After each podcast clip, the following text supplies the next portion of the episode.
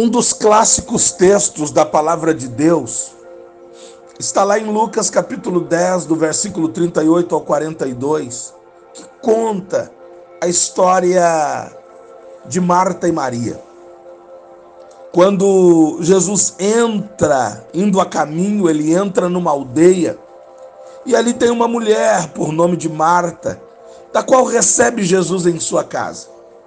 O texto vai dizer que ela tinha uma irmã e essa irmã chamava-se Maria.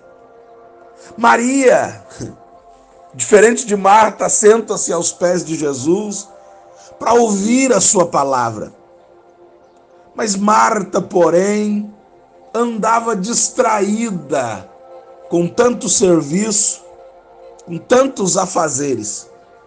E a Bíblia diz que aproximando-se Jesus, ou aproximando-se de Jesus, Marta, ela diz assim: Senhor, não te importa que a minha irmã me deixe servir só, me deixe aqui na correria, nos meus afazeres? Diz para ela me ajudar. Mas a resposta de Jesus para Marta é uma resposta muito interessante, porque ele diz: Marta, Marta Estás ansiosa e afadigada com muitas coisas, mas uma só é necessária. E Maria escolheu a boa parte, a qual não lhe será tirada. Eu amo esse texto, porque Jesus resolve fazer uma visita, e ali as duas irmãs, mas Maria ouvia atentamente a palavra de Deus ouvi atentamente. Eu quero falar um pouquinho sobre distrações que nos roubam a visita de Jesus. Distrações que nos roubam a visitação. Porque tem Marta que está distraída, serviço. A distração para Marta está roubando a bênção de Deus. Por causa da sua distração, ela não está recebendo a palavra que perdoa, a palavra que salva, a palavra que cura, a palavra que liberta e dá vitória. Precisamos observar que Marta não estava distraída com apenas um serviço, mas ela estava distraída com muitas coisas. E eu quero te falar nesta manhã Será que hoje nós não estamos distraídos? Não apenas com o nosso trabalho diário, mas também com outros serviços fora do horário de trabalho? Existem pessoas que têm não apenas um serviço, mas vários. Além do trabalho do dia a dia, ele se envolve à noite, à madrugada. E ele faz tantas coisas, às vezes até para complementar a renda.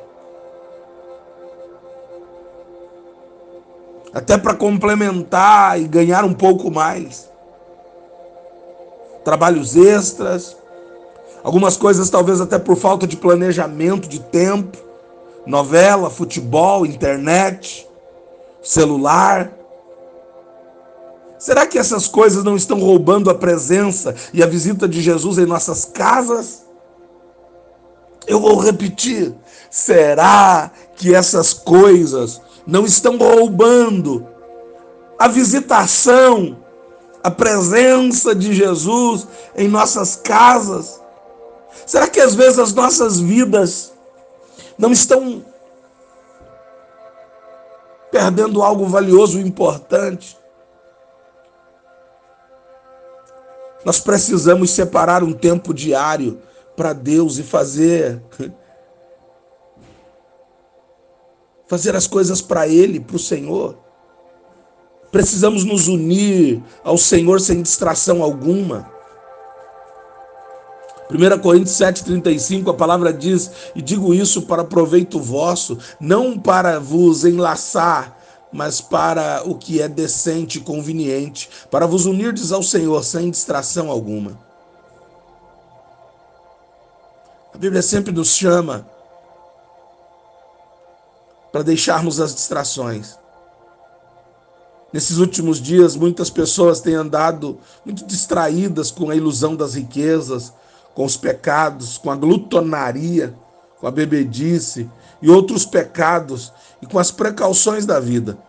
Tais pessoas, se não acordar das suas distrações a tempo, serão pegas de surpresa naquele grande dia de arrebatamento. Ei, se volte ao Senhor. Deixe as distrações.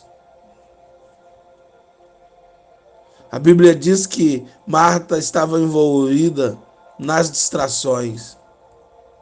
E deixa eu te falar uma coisa. O inimigo que destrói é a distração. A distração é inimiga da unção. A distração é a tua inimiga.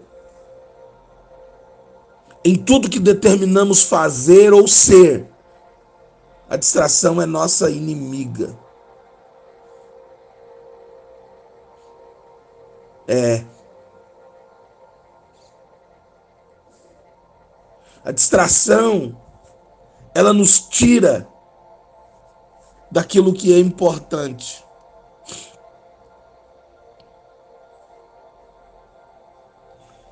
Pensando acerca disso, como não precisa nem ser muito observador para entender, para comprovar como a distração nos atrapalha de cumprir o plano de Deus. Como a distração ela veio para nos tirar do lugar correto. É,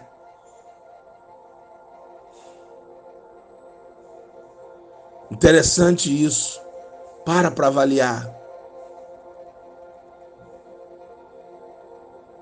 O, o, onde você está hoje. É talvez, e talvez você esteja até reclamando, e isso eu acredito que talvez seja por conta das distrações. Nós deixamos de fazer o que deveríamos fazer e nos perdemos no meio da caminhada no meio da correria. Que Deus nos ajude para nós abandonarmos toda distração.